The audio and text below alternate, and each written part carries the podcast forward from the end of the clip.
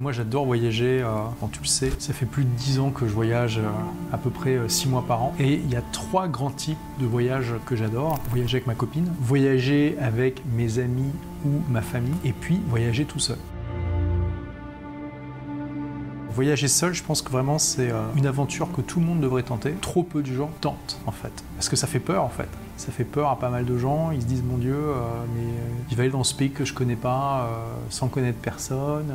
Qu'est-ce qui se passe si j'arrive pas à me faire d'amis et tout ça. Je me suis dit que j'allais te partager ça un peu parce que ça peut arriver quand tu voyages seul comme ça de te retrouver effectivement bah, seul, tu vois, de te faire chier un peu.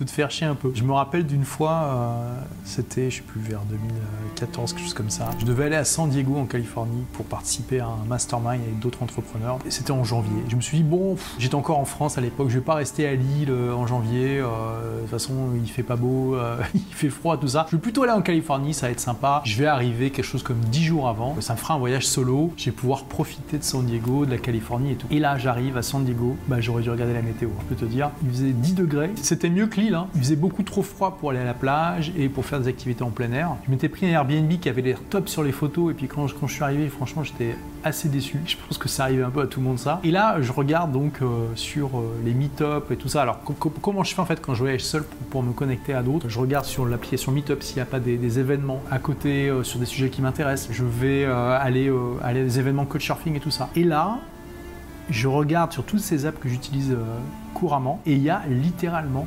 zéro événement, zéro rencontre, zéro rien du tout pendant tout le temps où je suis là. Je me dis mais c'est incroyable quand même, ça n'arrive jamais normalement. J'avais pas pensé à vérifier avant tellement je prenais ça pour, pour acquis. Je te la fais courte en fait, euh, j'ai essayé de, me connecter, de faire des trucs mais je me suis fait royalement chier. Je me suis fait royalement chier pendant 10 jours. Il y a des moments où je me suis senti vraiment seul à ce moment-là. À côté de ça, euh, j'avais fait 3 mois en Californie euh, avant. Ma copine était venue juste me voir pendant 3 semaines et j'avais adoré du début à la fin. C'est vraiment très aléatoire. Et l'année d'après, je suis, euh, je suis allé en solo à la Nouvelle-Orléans en février pendant le carnaval et j'ai vécu une des plus belles aventures de ma vie. Énormément de belles rencontres, un carnaval incroyable. J'ai vraiment adoré la Nouvelle-Orléans. Je suis tombé amoureux de cette ville. Je pense que c'est la meilleure ville des États-Unis. C'est juste pour te dire, il faut que tu oses te mettre en danger un petit peu pour vivre des choses qui valent la peine d'être vécues.